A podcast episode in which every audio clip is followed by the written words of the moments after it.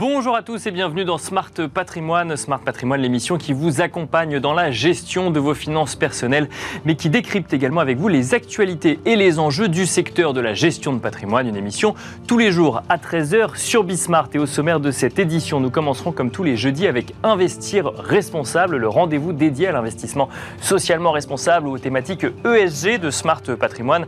Et en l'occurrence, nous essaierons de comprendre ensemble comment mener une stratégie d'investissement ESG. Que veut dire mener une stratégie d'investissement ESG Nous en parlerons avec Marie-Pierre Payon, directrice de la recherche et de la stratégie ESG chez Groupama AM. Nous enchaînerons ensuite avec Enjeu patrimoine, un enjeu patrimoine consacré à un produit d'épargne connu de nombreux Français, le PEL. Le PEL euh, redevient-il intéressant face à la remontée des taux de crédit immobilier? C'est une question euh, que nous nous poserons en deuxième partie. Nous élargirons également un petit peu la discussion avec euh, les différents choix qu'on peut faire en matière d'épargne dans un contexte inflationniste comme celui que nous connaissons actuellement. Et pour cela, nous aurons le plaisir de recevoir sur le plateau de Smart Patrimoine Jean-Baptiste Roudillon, directeur de l'épargne chez LCL. Bienvenue à vous tous qui nous rejoignez. Smart Patrimoine, c'est parti. Et nous commençons donc avec Investir responsable, le rendez-vous de Smart Patrimoine dédié à l'investissement socialement responsable, aux thématiques ESG. Parfois, l'investissement impact, beaucoup de définitions justement sur ces stratégies euh, d'investissement. Et pour clarifier un petit peu ce que veut dire concrètement euh, une stratégie d'investissement ESG ou responsable, quels sont les choix qui sont faits, nous avons le plaisir euh, d'être accompagnés aujourd'hui par Marie-Pierre Payon, directrice de la recherche et de la stratégie ESG chez Groupama AM. Bonjour Marie-Pierre Payon. Bonjour. Bienvenue sur le plateau de, Smart euh, Patrimoine. Alors c'est sûr que bon, euh, l'ESG recouvre de nombreuses réalités, de nombreuses stratégies d'investissement différentes. On a un cadre réglementaire qui amène un petit peu plus de transparence sur le sujet euh, et des appétences d'investisseurs de plus en plus fortes sur cette thématique d'investissement. Alors d'ailleurs, est-ce que c'est toujours une thématique d'investissement ou est-ce que ça devient une stratégie d'investissement? C'est peut-être euh, là où vous allez me, me reprendre. Mais l'idée, c'est de comprendre ensemble ce que veut dire réellement mener une stratégie d'investissement ESG aujourd'hui. Ça, comment ça fonctionne, Marie-Pierre Payon? Alors, aujourd'hui, ça commence pour Groupama Asset Management depuis très très longtemps, puisqu'on est dans cette recherche d'intégrer les euh, critères ESG depuis le début des années 2000. Donc, c'est un phénomène nouveau. Mais en fait, c'est un phénomène qui s'est généralisé avec euh, finalement euh, l'arrivée euh, de la réglementation, qu'elle soit française, qu'elle soit européenne, qui a permis d'accélérer ce mouvement, qui est un mouvement de fond. Bien sûr. et également avec les évolutions des demandes des clients qui nous demandent de prendre en compte pas seulement les éléments financiers dans une décision d'investissement lorsqu'on choisit un titre, mais également de prendre des éléments non financiers, extra-financiers, ESG, prenons le mot que l'on veut, c'est-à-dire des éléments euh, qui sont l'environnement, euh, le social, le sociétal, euh, la gouvernance, qui vont avoir, peut avoir un impact positif ou négatif sur la valeur dans laquelle nous voulons investir, et tout ça en prenant une considération de quel va être véritablement cet impact. Alors ça, effectivement, c'est, j'avais dire, la, la, théorie, mais après, dans la pratique, quand on vous donne effectivement ce cahier des charges, comment est-ce que vous, vous allez déterminer les stratégies ESG Parce qu'on rappelle ESG, donc c'est environnement, social, sociétal ou, ou, gouvernance. Ça, en fait, on va aller regarder des, euh, entreprises sous des angles très différents. C'est-à-dire qu'on on voit pas mal de critiques arriver aujourd'hui sur des stratégies ESG parce qu'elles ne prennent pas suffisamment en compte euh, euh, l'enjeu climatique. pour autant, quand on regarde ESG, la, envie de dire, la mission de l'ESG n'est pas le climat, mais le climat en fait partie. Alors comment est-ce qu'on articule ces volontés multiples d'investisseurs dans une stratégie ESG Alors je crois que la première chose, c'est qu'il n'y a pas une stratégie ESG. D'accord. Il y a des stratégies ESG. Et c'est en fonction de l'objectif que vous donnez à votre fonds. Donc soit vous avez effectivement un fonds qui peut être purement euh, environnemental ou purement climatique. Donc là, vous allez zoomer sur les, les enjeux euh, du climat, euh, que sont effectivement, et regarder la trajectoire des, des, valeurs, la trajectoire climat des valeurs. Mais vous pouvez avoir, sans pour autant négliger les autres piliers que sont le S et le G. Vous allez faire un zoom sur cette thématique. Et puis, vous, vous pouvez avoir une, une approche beaucoup plus globale euh, de type intégration VG, où l'on dit aujourd'hui, il est clair que depuis un certain nombre d'années, remontons pas plus loin que la crise financière, mais on voit bien que prendre en compte uniquement des, des, des, critères financiers dans des décisions d'investissement pour un gérant, ce n'est pas suffisant. Il faut aussi prendre d'autres types de critères et ça peut être euh, le E, le S, le G, c'est variable suivant le secteur, suivant la valeur, sans pour autant en privilégier l'un par rapport à l'autre. Il y a un lien entre euh, critères financiers, critères extra-financiers, c'est ce qu'on peut lire souvent. Euh, la prise en compte de critères extra-financiers permet par exemple de prévenir des risques au niveau financier ou au niveau de l'activité de l'entreprise, au niveau de la rentabilité de l'entreprise. Alors nous, ça a toujours été notre, depuis 20 ans, notre manière de faire de la finance durable. D'accord. on a toujours dit, c'est pas, c'est pas une mode. C'est aujourd'hui si on veut revenir dans une approche plus de moyen terme, sortir du court-termisme tel qu'on l'en a connu sur, sur les 30 dernières années euh, et qui nous ont amené à un certain nombre de désastres sur un certain nombre de valeurs, eh bien, ne nous arrêtons pas à la lecture du compte de résultat, à la lecture du bilan. Il y a d'autres éléments qui vont permettre de comprendre comment on arrive à créer ces résultats. Et ces éléments-là, bah, ce sont des éléments plus immatériels, difficiles à quantifier. Et c'est tout là le problème puisqu'on est dans un monde où effectivement on aime bien tout quantifier. Avec le monde financier, vous avez des comptes des résultats, des bilans, euh, des, des bien sûr, Avec l'extra-financier, vous avez un problème à la base de données, une donnée qui n'est pas normalisée. Donc vous avez un, un fleuve d'informations. On peut pas dire qu'on n'a pas d'informations, on a plutôt trop d'informations qui tuent l'information. Mais euh, du coup, il va falloir. Mais qu'on a du mal à comparer d'une entreprise à une autre, alors Exactement. D'accord. On a du mal à comparer, mais on va travailler par secteur on va dire, voilà, ce secteur, il a, voilà quels sont ses enjeux E, quels sont ses enjeux S, quels sont ses enjeux G, voilà ce qu'il doit résoudre, voilà ce qu'il a, les, opportunités qu'il a, qu'il qu'il et après on va travailler valeur par valeur et on va, devoir adapter effectivement à l'analyse. Donc si je comprends bien, quand on parle d'une entreprise connue pour être très polluante, là effectivement on peut comprendre, euh, on peut identifier assez, assez naturellement où est-ce qu'on va aller chercher les données en matière de, E par exemple, donc euh, en lien avec l'environnement, mais euh, pour des entreprises dont l'impact sur l'environnement, qui soit positif ou négatif, est moins connu, ou l'impact social est moins connu, il est très compliqué de comparer plusieurs entreprises du même secteur avec une donnée uniformisée aujourd'hui. Exactement, il est très difficile, d'où les travaux qui sont menés au sein d'ailleurs de, la réglementation euh, européenne qui s'appelle CSDR, euh, qui est en fait le travail qu'a fait les, les, FRAG euh, l'an dernier, puisqu'il y a eu une consultation cet été, l'enjeu étant de normaliser les données extra-financières. Ce n'est pas le seul organisme qui, qui cherche à normaliser ces données, mais c'est vraiment, j'ai envie de dire, le nerf de la guerre pour que précisément on arrive à comprendre ce que c'est une stratégie ESG pour qu'on arrive à bien répondre à vos questions et que, euh, ce soit l'investisseur bah, se dise mais attends, à, telle stratégie ESG, comment je la compare et, y compris oui, bien sûr. avec une autre stratégie. Oui, parce qu'en en fait, il y a toujours ce, questionnement d'incompréhension parfois où on va euh, retrouver des fonds ESG qui vont mettre en avant des stratégies ESG et on va retrouver des entreprises que soi-même on n'aurait jamais mis finalement euh, dans, un, dans un fonds ESG parce que, bah, en fait, on veut faire de l'ESG, mais on a une, une sensibilité qui est plus proche euh, sur l'environnement ou alors sur la gouvernance ou sur le social. Et comment expliquer, par exemple, que certaines entreprises très polluantes se retrouvent quand même dans des stratégies ESG Et ça, c'est des questions qu'on j'imagine, on doit vous poser souvent. Exactement. Ce sont des questions qui arrivent très, très, très souvent. Donc là, il faut pouvoir démontrer, et c'est ce que vise la réglementation, avant tout de montrer, dites-nous ce que vous faites et comment vous le faites. Et donc, on doit expliquer quel type d'analyse on a mis, on a mis euh, en place, comment nos gérants se saisissent de ces données pour après prendre la meilleure décision d'investissement. Et effectivement, quand vous avez des, des entreprises qui sont par définition dans un secteur polluants, pour ne parler que des énergies fossiles. Ce n'est pas pour autant que vous n'allez pas prendre la valeur dans votre portefeuille. À partir du moment où la valeur affiche une trajectoire en phase avec la réglementation européenne, donc de neutralité carbone en 2050, et qu'en même temps, elle a mis en place une gouvernance spécifique sur, euh, pour mettre en place cette stratégie euh, climat et que par ailleurs, eh bien, elle, elle, respecte des enjeux euh, sociaux et, sociétaux.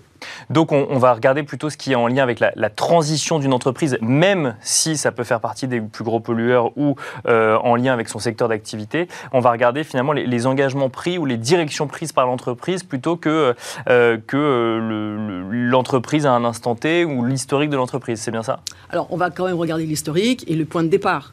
Mais effectivement, ce que l'on va aussi demander aux entreprises, c'est expliquez-moi quelle stratégie climat, si on est sur le climat, vous mettez en place pour arriver à l'objectif que vous euh, annoncez d'être conforme à au 1,5 degré, par exemple. Donc, est-ce que ça ne va pas tomber du ciel? Quels, investissements? Tout simplement, on va leur poser la question, mais quel type d'investissement?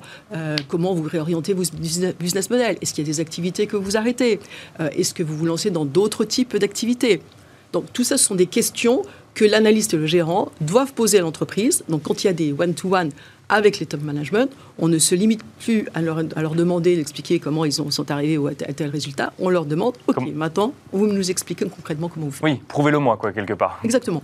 Euh, en lien avec de la pédagogie surtout, alors toujours une question sur, euh, sur ce sujet, euh, alors énergie fossile, mais de manière plus générale, mais effectivement, c'est un, sujet qui revient régulièrement, c'est que on, on, a on, on sent quand même cette volonté de dire il y a des entreprises dans lesquelles on ne veut plus avec, avec, lesquels on ne veut plus être associé quand on est investisseur particulier. Du coup, j'imagine qu'il y a un moment où il, y a de la discussion entre le, gérant et l'investisseur particulier pour lui expliquer, bah oui, mais globalement, l'entreprise idéale dans laquelle vous voulez investir, elle n'existe pas aujourd'hui. En revanche, on a celle-là dans laquelle on doit investir. Et donc voilà la stratégie qu'on met en place. Et il y a, il y a des points d'accroche, des compréhensions quand même à un moment où... Euh, il y a déjà une grande discussion au sein même de la société de gestion. D'accord, oui. Euh, et parce que c'est important que les équipes que ce soit les équipes de recherche, les équipes de gérants, les équipes de risque, euh, les commerciaux, tout le monde soit bien au courant comment on va construire euh, nos portefeuilles. Il y, a des, il y a des sociétés, parce qu'elles sont dites des sociétés controversées, eh bien, on désormais, on les exclut de tout investissement. D'accord. Donc avec une méthodologie, avec un comité, enfin ça c'est très très euh, euh, processé, hein, euh, comme on l'est sur le financier. Et donc là, on va avoir cette liste et on va dire à un client, ben non, nous, on ne peut pas investir dans cette entreprise parce qu'elle fait l'objet de controverses sur tel ou tel sujet, pas forcément que sur le climat d'ailleurs. Hein. ça peut être sur des controverses sur, sur des enjeux plus sociétaux. et donc à ce moment-là, on va devoir, mais par contre, il va falloir expliquer, il va falloir être transparent, il va falloir expliquer pourquoi.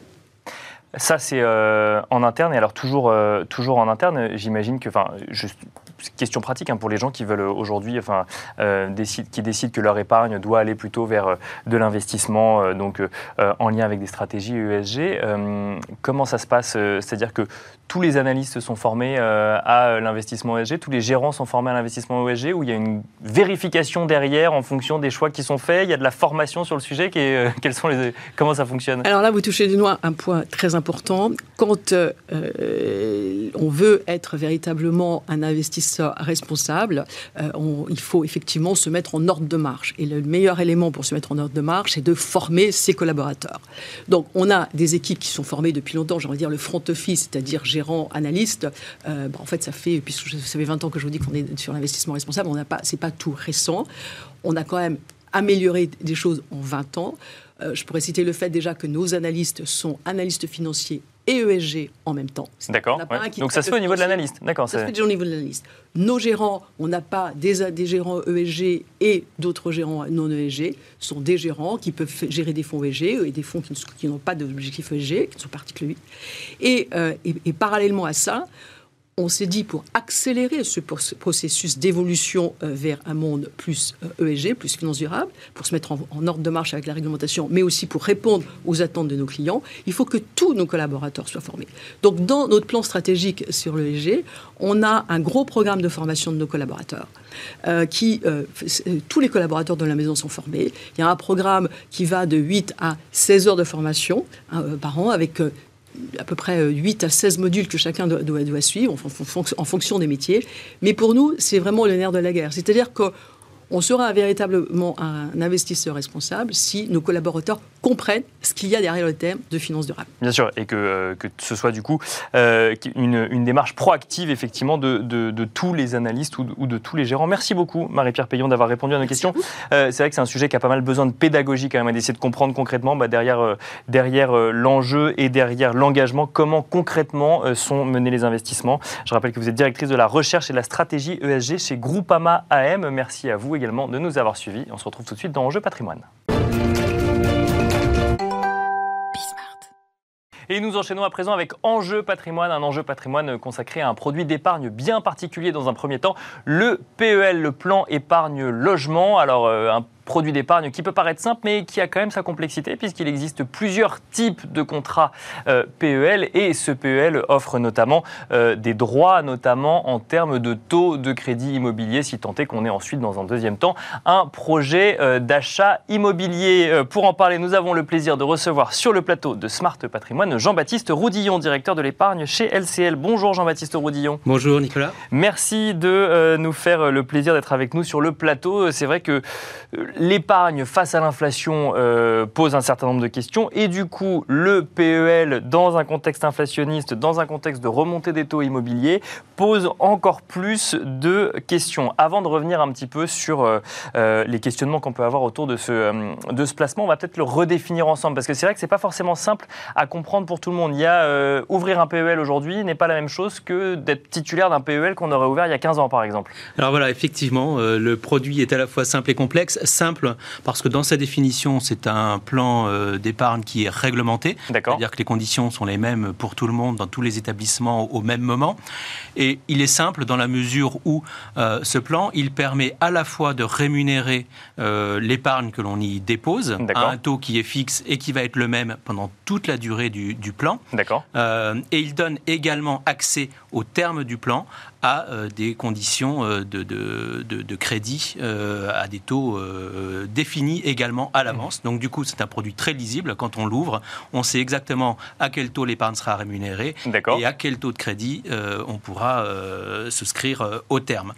La complexité, elle vient effectivement du fait qu'ouvrir un plan d'épargne logement aujourd'hui, ça n'est pas la même chose que l'avoir ouvert il y a 5 ans, il y a 10 ans ou il y a 15 ans. Parce que les taux n'étaient pas les mêmes, c'est ça? Alors, pour différentes raisons. C'est qu'en fait, le plan d'épargne logement existe depuis euh, des décennies, euh, je crois 1969 si je, si je ne m'abuse, euh, et que le plan d'épargne logement a évolué sous le plan de la rémunération et des conditions euh, de crédit en fonction euh, de l'évolution des taux. Il y a eu d'autres types d'évolutions, notamment euh, la fiscalité qui s'applique, notamment les durées pendant lesquelles on peut les maintenir ouverts, etc., etc. Donc en fait, un produit qui a évolué dans le temps et qui fait qu'aujourd'hui, deux porteurs de plans d'épargne logement peuvent avoir entre les mains des produits totalement différents. Et alors, euh, il y a des grandes différences en matière de rentabilité ou de fiscalité? Je ne sais pas si je l'ai ouvert aujourd'hui ou si je l'ai ouvert il y a 15 ans. Alors, ce qu'il faut, euh, commençons par le plan d'épargne logement qu'on ouvrirait aujourd'hui. Mhm. Euh, on l'ouvrirait à un taux de rémunération de 1%. Bien sûr. Et c'est le cas. Ça, c'est fixé, c'est réglementé, ça ne bouge pas. C'est défini par l'État. Exactement. Et donc, c'est le cas, le 1% depuis 2016, me, semble-t-il. Donc, c'est moins intéressant que le livret A aujourd'hui. Exactement. Qui lui a vu son taux augmenter, pas le PEL. Exactement, exactement. C'est, euh, on peut le dire comme ça. Et puis, euh, ce qu'il faut retenir, c'est que euh, la personne qui ouvre aujourd'hui un plan d'épargne logement sera fiscalisée sur les gains dès la première année.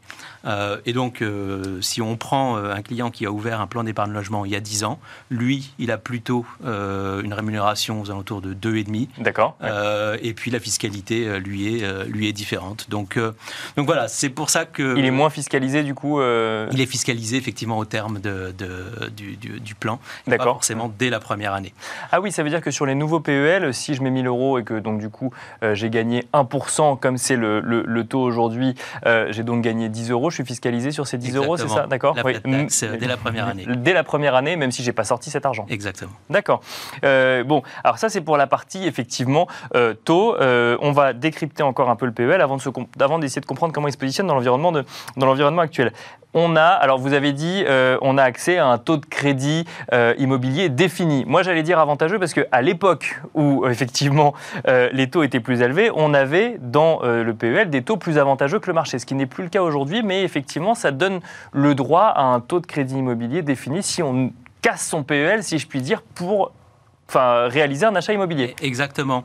Alors en fait, ce qu'il faut euh, comprendre sur le plan d'épargne logement, c'est qu'il est rarement intéressant euh, à la fois pour la phase d'épargne et à la fois pour l'octroi de crédit. Et généralement, euh, c'est l'un ou c'est l'autre. Si on est dans la configuration actuelle et notamment dans une perspective de revalorisation des taux, on peut considérer couvrir un plan d'épargne logement avec une rémunération de 1%, c'est pas extraordinaire et ça n'est pas forcément très attractif, notamment vous compariez au, au, livret A ou Bien au sûr. DDS, mm. livret de développement durable et, et solidaire. en revanche, le taux de crédit pour quelqu'un qui ouvre un plan d'épargne logement aujourd'hui serait de 2,20% au terme du plan. Et là, on peut imaginer effectivement que dans une logique de remontée des taux, obtenir un crédit dans 10 ans ou dans 15 ans à, à 2,20% peut être effectivement très attractif. Bah, bien sûr, oui, parce que quand on regarde, euh, alors là, effectivement, je, regardais ce que nous donnaient les données de l'Observatoire Crédit Logement, donc sur les, taux moyens pratiqués. Alors, c'était à fin juillet, puisqu'on n'a pas encore les, euh, les, les, nouveaux éléments pour, euh, pour le mois d'août, mais à fin juillet, on était sur un taux moyen à 1,68% contre 1,52% en juin. Ça, c'était moyen. Et si je regarde pour les, crédits sur 25 ans, on est à 1,79% avec un, taux d'usure qui, lui, est aux alentours de, de 2 2,57 si je dis pas de bêtises pour 20 mm, ans et plus. Après, ça dépend effectivement toujours des, euh, Exactement. du calendrier, de, enfin d'étalement du crédit, mais 2,57. Là, ça veut dire donc ce qui, d'ailleurs, on entend pas mal de, courtiers nous dire qu'ils ont du mal à faire passer euh, des dossiers. Là, on ouvrirait un PEL aujourd'hui, euh, on aurait 2,20. Donc ça veut dire que mécaniquement, si la tendance continue, alors on n'a pas de boule de cristal ici, mais si la tendance continue à être ce qu'elle est aujourd'hui, dans 6 mois, un taux sur un PEL ouvert aujourd'hui serait plus intéressant que ce qu'on pourrait nous proposer euh, quand on irait voir son banquier Alors à 6 mois, je ne sais pas. Et puis en plus, euh, la question se pose moins parce que c'est vrai que le, bénéfice euh, du taux privilégié sera au terme du plan, donc pas avant minimum 4 ans. D'accord.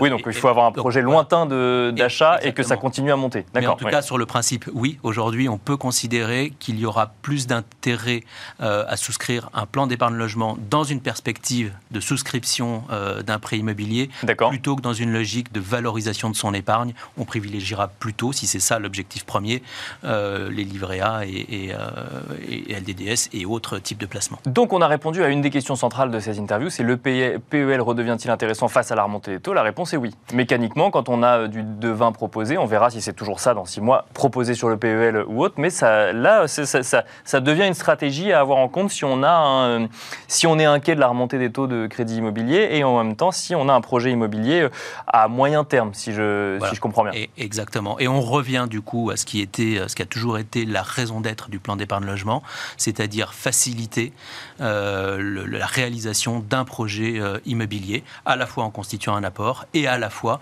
en facilitant l'accès au crédit à des conditions avantageuses. Toujours sur le PEL, euh, effectivement, 1% si on l'ouvre aujourd'hui, on n'y va pas pour, euh, pour valoriser son épargne, surtout dans un contexte inflationniste où, euh, où, effectivement 1% ne permet même pas de compenser l'inflation. En revanche, quand on est déjà titulaire d'un PEL, qu'on l'ait ouvert il y a 20 ans, il y a 15 ans, il y a 10 ans ou il y a 5 ans, est-ce que là, pour le coup, ça, effectuer des versements sur son PEL reste intéressant aujourd'hui? Au cas par cas, on peut dire oui, mais ça ne sera pas non plus systématique, donc il faut tenir compte de la fiscalité qui s'applique, il faut tenir compte déjà de la capacité à faire inversement, hein, puisque tout, euh, aujourd'hui, tous les plans d'épargne logement euh, qui sont en vigueur n'offrent pas la possibilité de faire des versements complémentaires si les plafonds sont atteints, euh, si l'échéance est, est, également atteint, donc, atteinte. Donc il faut, faut, je dirais, l'approche n'est pas si évidente que, que, cela. Et je dirais le premier conseil qu'on peut donner à nos auditeurs, c'est tout simplement de se rapprocher des conseillers bancaires qui, eux, sont vraiment capables de porter cette appréciation sur la possibilité et l'opportunité de faire un versement complémentaire sur un plan d'épargne logement existant dans une logique d'optimisation de, de, la rémunération. Mais on peut effectivement imaginer euh, que finalement, dans, dans, les dernières années, enfin, depuis, depuis, euh, depuis peut-être les 10, euh, dernières années, c'est vrai que les souscripteurs de plans d'épargne logement l'ont plutôt été dans une logique vraiment de recherche de rendement. D'accord. Parce que les taux des plans d'épargne logement étaient finalement supérieurs aux taux vraiment court terme jusqu'au taux du, livret A euh, ces derniers Bien sûr, oui, la remontée a été assez, assez rapide aussi pour le livret A, oui. Exactement. Et donc, du coup, il peut y avoir effectivement un intérêt aujourd'hui pour des clients qui ont déjà, des personnes qui ont déjà des plans d'épargne logement, euh, à réfléchir à la possibilité euh, d'y faire des versements complémentaires.